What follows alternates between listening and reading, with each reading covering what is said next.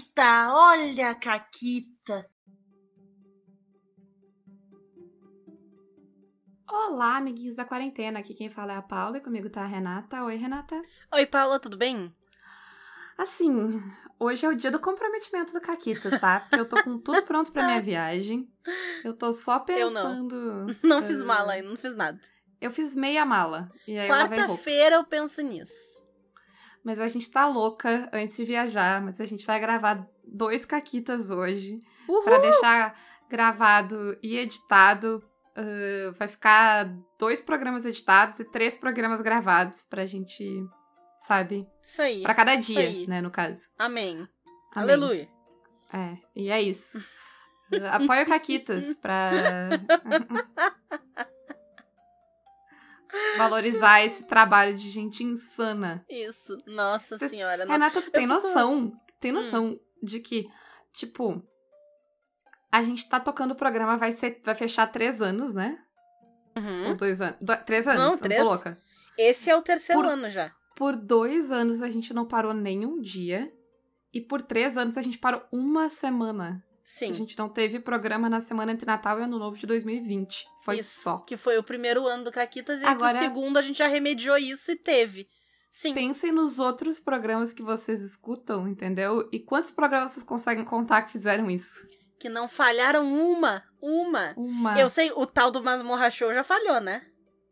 É. Né? O quê? Ficaram Três, ali- quatro programas? Três, quatro- É, o negócio existe há dois meses e já tá falhando o programa, mas tudo bem. É, Ninguém pode ser o. Ca... Nem todo mundo pode ser o Caquitas, né? Nem todo mundo É pode isso. ser o Caquitas. A gente é muito modesta também.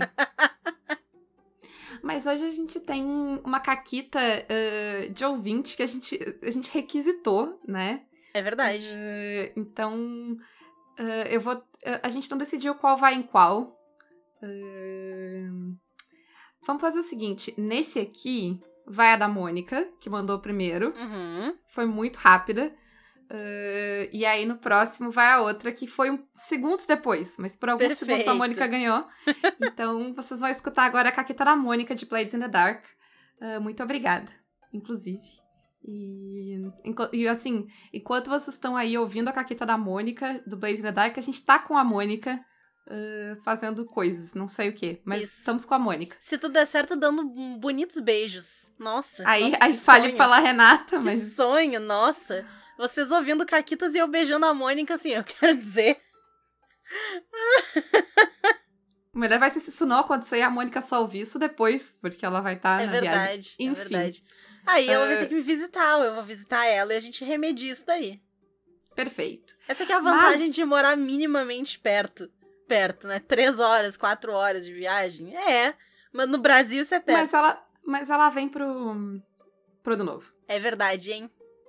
Mas enfim, depois que a Renata fez aí os, flertes dela, eh, inclusive esses flertes começaram na mesa de Blades in the Dark, né? No, no chat é ali da mesa. verdade. Nossa, tudo se encaixa. Tudo... E eu lembro que eu fui, né, comedida e tal, porque eu não conhecia a Mônica direito. E aí ela flertou comigo no chat, porra, né? Sou eu. Aí, óbvio que eu fui com o caminhão inteiro pra cima. Aí eu lembro que eu mandei uma mensagem no privado pra ela, tipo, ah, olha só, eu entrei no jogo e tal, mas, tipo, se eu estiver me passando, tu me avisa, não quero, né, fazer nada que deixe ninguém desconfortável. blá, blá, blá. E ela tava, não, só vem em mim e tal. E tamo aí hoje. É isso. É isso. Deu no que deu, né? Deu, Deu no no que, que deu. deu. Tinha essa mesa que a Renata e a Paula jogavam, né, no RPG Notícias, na Twitch, de Blades. E o Pug, né, o mestre, ele criou todo um servidor para que as pessoas jogassem com as facções né, do, de Blades in the Dark.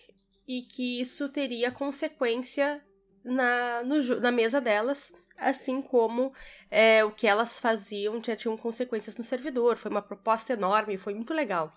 Enfim, eu criei uma personagem para começar a jogar sem saber de nada. O pessoal já estava ativo naquele servidor quando eu entrei. E logo que eu entrei, eu entrei numa facção, eu não lembro qual, tá? Enfim. E em seguida o Bug marcou uma eh, um horário para ter né, uma, eh, enfim, uma sessão dentro do servidor grande com todo mundo. E eu tinha visto num grupo separado que era exclusivo da facção, que estavam dizendo para não ir na, no tal jantar, festa, enfim, que era aquilo. Só que eu pensei, ah, eu ainda não tô jogando direito, eu quero ver como é. Eu vou. E fui. E no final das contas o pessoal ficou muito furioso comigo. Porque é, e me chamaram é, a respeito disso, tanto assim, é, dentro da mesa quanto fora, né? Porque parece que a presença da minha personagem lá, só por ser de determinada facção, atrapalhou os, os, um, os planos da facção para alguma coisa. Ou seja, sem querer, só por querer jogar, eu atrapalhei os planos da facção. E não me arrependo. E o pessoal ficou muito puto comigo. E essa é a minha caquita. Mas vamos falar de Blades in the Dark? Vamos. Não, ai, não é um programa sobre Eu Amo a Mônica? Não, não é um programa sobre Poxa, eu olhei a pauta errada. Ups. uh, mas hoje a gente vai falar um pouquinho sobre as facções e sobre o jogo das facções, né? Então, uh, primeiro que o bando, o grupo, tem uma ficha, né?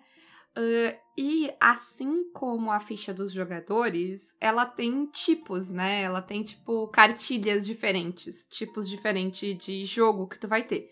E assim como a, a questão da ficha dos jogadores, que tu escolhe como tu quer jogar, né? No que que tu quer te focar naquele jogo, a ficha do, do bando também, né? Tu vai escolher que, qual vai ser a abordagem de vocês.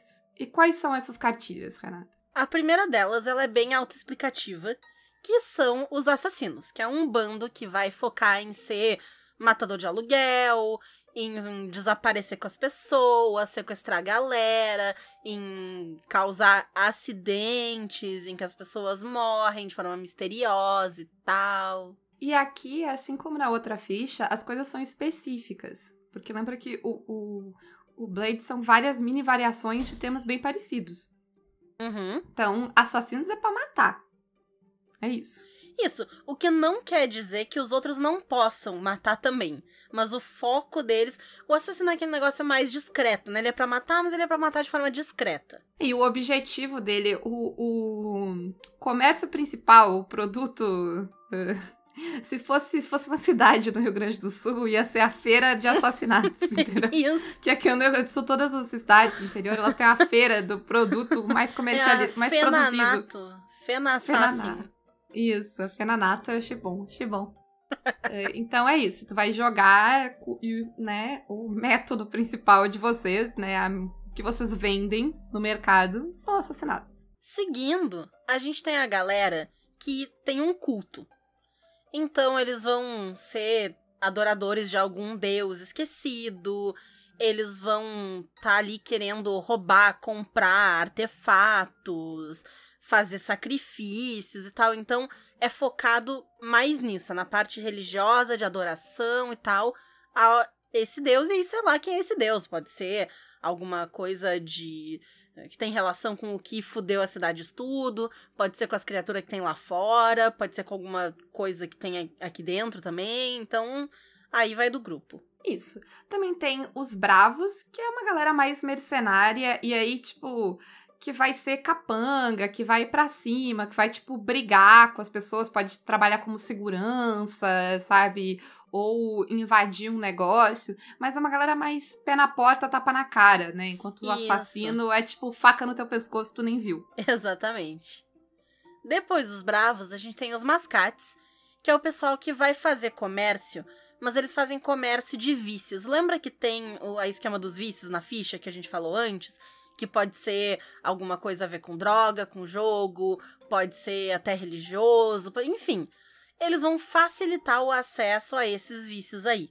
Então, eles fazem desde tráfico de droga até festa, por exemplo. Ou vender alguns tipos de produtos e tal. Eles fazem de tudo um pouquinho, assim, desde que relacionado aos vícios.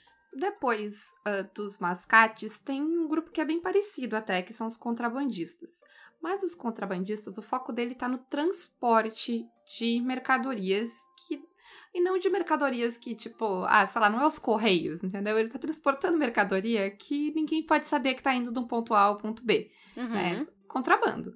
Então, eles executam entregas clandestinas, uh, fazem controle de território, pequenas expedições para fora da cidade para buscar e entregar coisas.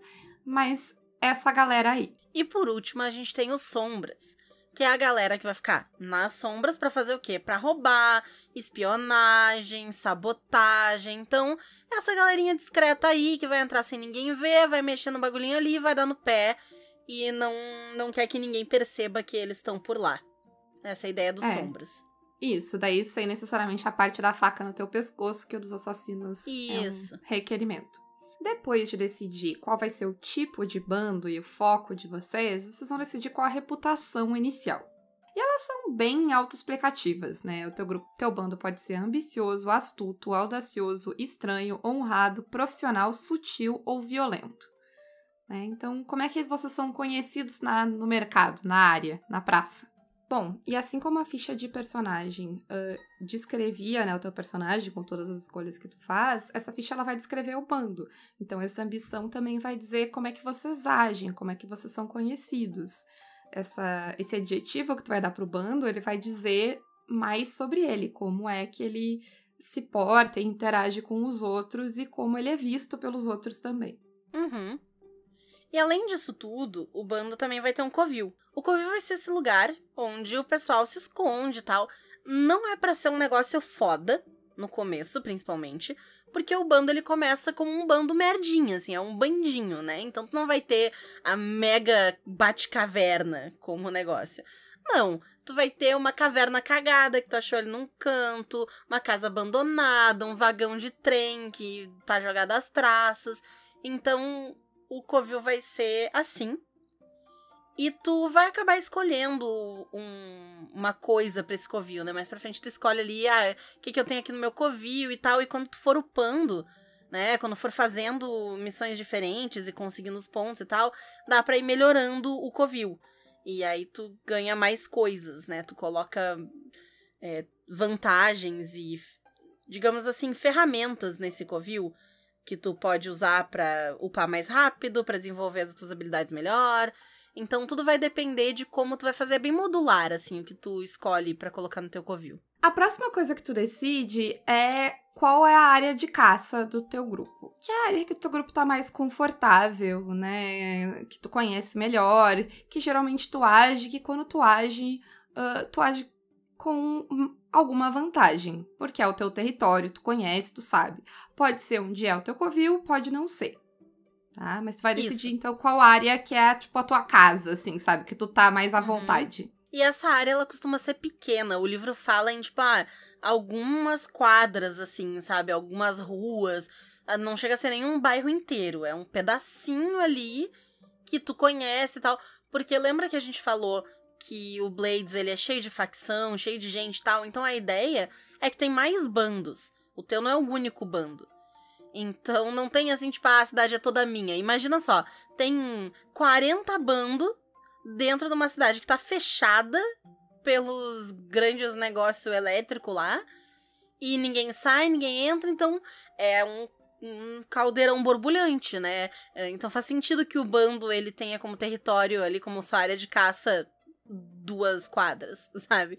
Porque as outras duas é dos outros malucos ali do lado. E tu não quer te meter ali no negócio dos outros malucos ali do lado. É, nessas áreas também que vai ter os conflitos, né? Porque, tipo, ah, tu vai fazer um negócio na área do outro, dá ruim. Alguém vai fazer um negócio na tua área, dá ruim. Porque é aquela coisa, tipo, ah, cachorro, né? Que marca o território. E aí Isso. fica brabo quando. É meio que nessa lógica. Além da área de caça, ah, a gente vai ter pra cada bando um contato favorito, né? Que é tipo um NPC. Ou uma facção, pode ser tipo uma facção É. pequenininha, assim. Então pode ser uma pessoa ou um grupinho. Que é aquele contato que vocês têm próximo, sabe? Que pode ser alguém que vende alguma coisa pra vocês, alguém que vocês vendem alguma coisa, aí vocês vão ver que tipo de relacionamento vocês têm, né? Mas é alguém que é próximo ao grupo de vocês e que ajuda vocês às vezes. O livro, ele vai trazer várias facções já prontas.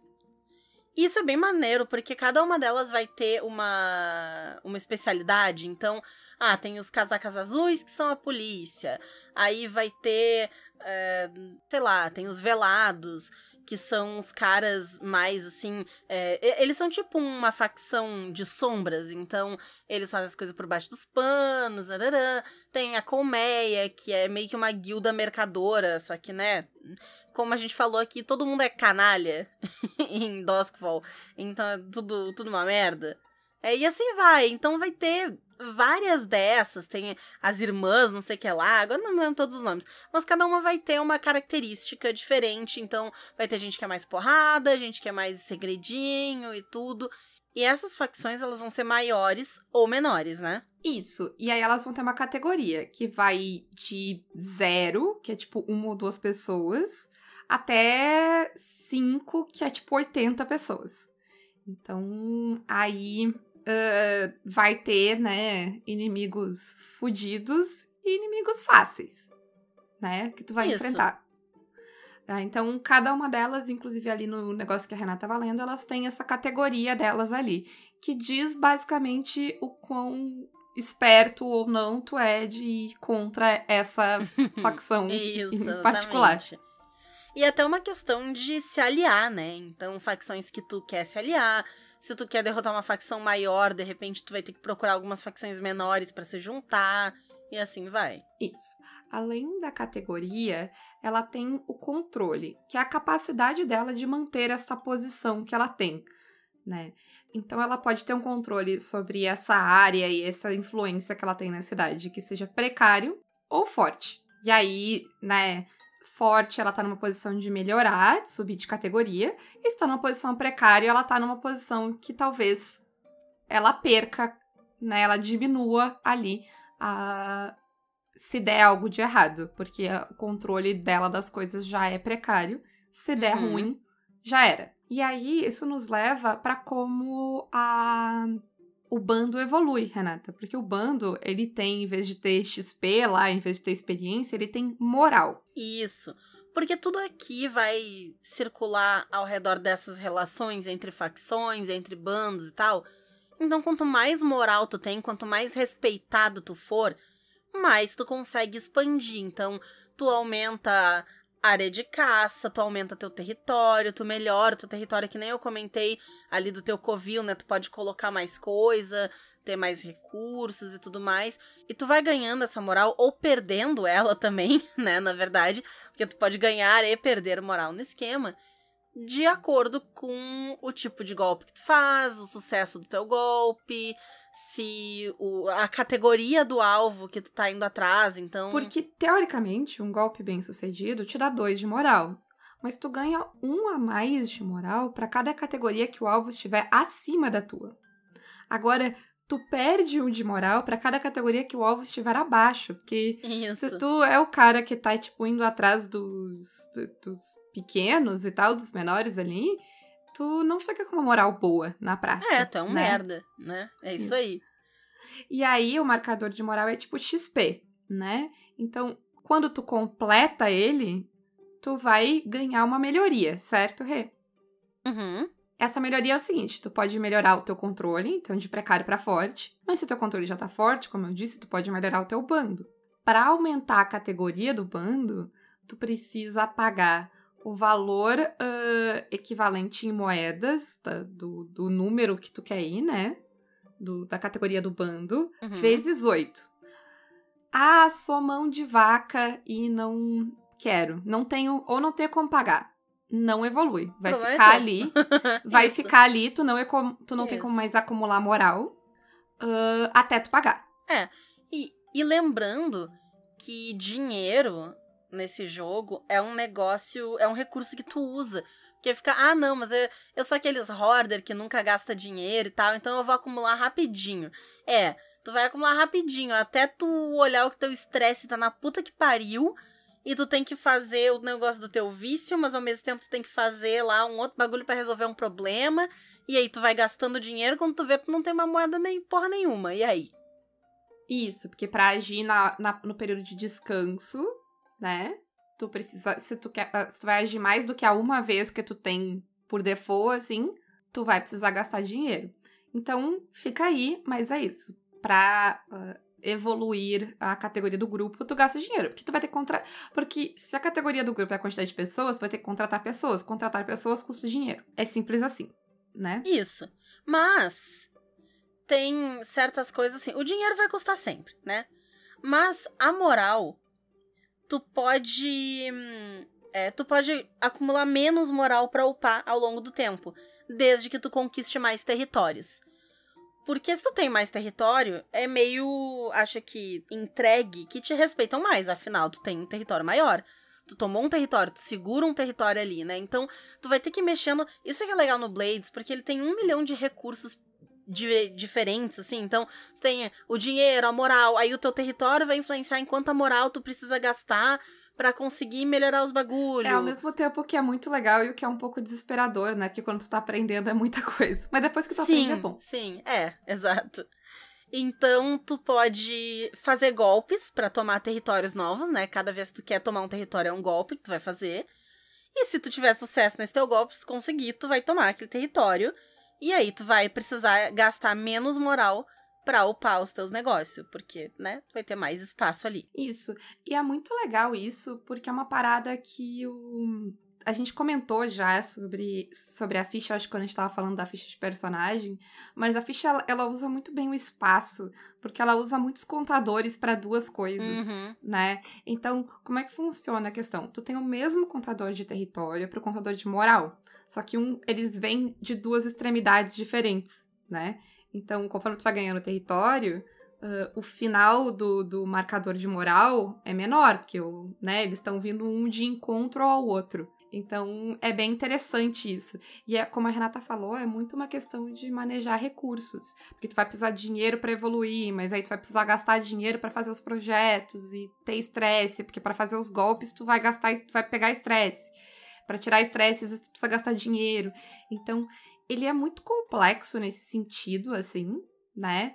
E de se tu parar pra pensar, Renata, tem alguns jogos acontecendo. Porque Uhum. tem o jogo. ah, tem os golpes, que, né, são, é, é um jogo contido ali, é, uma, é um, um núcleo de ação contido, né? Que é um golpe. Tem Sim. o que quer que acontece no período de descanso, que tem infinitas possibilidades e pode permitir vários tipos de jogo diferente, né? E tem a questão ah, do jogo de facções, né? Sim. E uma coisa que eu esqueci de colocar na pauta e eu tô lembrando agora ah, é que a facção ela também tem ah, um marcador de atenção, né? Ah, É verdade. Que é, tipo, o quanto ela tá chamando a atenção da polícia. Porque ficar tomando território, roubando coisa, matando gente, ah, tende a chamar atenção. Isso. E aí isso entra também no manejo de recursos, porque aí no teu tempo livre, tu pode tentar diminuir a atenção do grupo, mas aí tu não vai poder upar e nem liberar o teu estresse, a não ser que tu gaste dinheiro. E assim vai, porque é um negócio meio desesperador. Então, todo mundo tem que. E, e essa é a ideia, né? A ideia é que tenha esse sentimento desesperador pra todo mundo ficar, meu Deus, o que, que eu vou fazer? O que, que eu tenho que fazer? Eu vou É um jogo aqui. tenso. Exato, não é pra ser um negócio uhul, tô aqui, rei de dós que vão. Não é isso. É, se tu quer ser rei de Sim. vai te custar muito caro. Tem uma parada muito legal no marcador de atenção, que dependendo do, de quão alto ele chegar, só tem um jeito ah, de, de liberar ele, que é alguém tem que ser preso. E quando eu digo alguém tem que ser preso, é alguém. Pode ser alguém do grupo, pode ser um Uhum. aliado, pode ser um inimigo. Alguém tem que levar a culpa pela treta pra aliviar o de vocês. Aí quem vai ser também vai entrar nessa, nessas intrigas, né? Ah, porque, ah, ok, vou mandar. Vou incriminar esse outro cara aqui, mas daí esse outro cara aqui te odeia agora, né? Que nos leva pra última coisa ah, que tá na pauta, que é o status ah, de facção entre si, né? Que é basicamente o quanto as outras facções te amam ou te odeiam, Uhum, que é um ou outro. isso. E esse marcador, ele vai mudando de acordo com o que tu faz, né? Então tu caga aquela facção, ela vai ficar puta contigo. É bem lógico, assim. É, inclusive essa é uma das partes, né? Quando tu chega no. Quando tu, tu vai pra parte de descanso ali, antes de ir ver o que cada um vai fazer, tu vai resolver essas tretas. Ver como é que vai ficar a tensão, ver como é que vai ficar uh, o teu relacionamento com as outras facções e tal. Basicamente, ver a dimensão da caquita que vocês fizeram, né? Isso, é o medidor Porque- da caquita. Isso, porque no Blades é isso. Então, ah, tem vários jogos acontecendo, tem várias intrigas acontecendo e tudo tem consequências. Tudo precisa ter consequência, né? Porque se o jogo quer que tu maneje recursos o tempo inteiro, ah, onde tu coloca esses recursos e pra que que tu dá atenção, volta pra ti. E tem que voltar pra ti o tempo inteiro.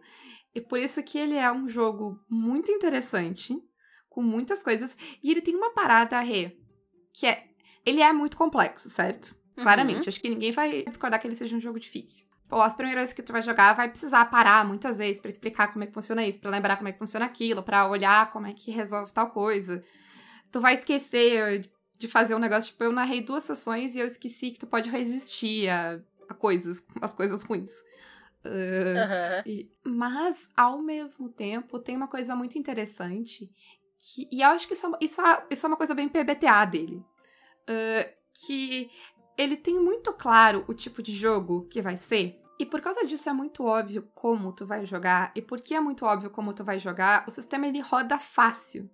Porque se Uhum. tu jogar o jogo que ele se propõe, né? Se tu jogar dentro da proposta do jogo, ah, tu vai acabar precisando das coisas. Por mais que tu não saiba ainda usar todas elas, é- a, a necessidade delas vai surgir pelo tipo de história que tá sendo contada.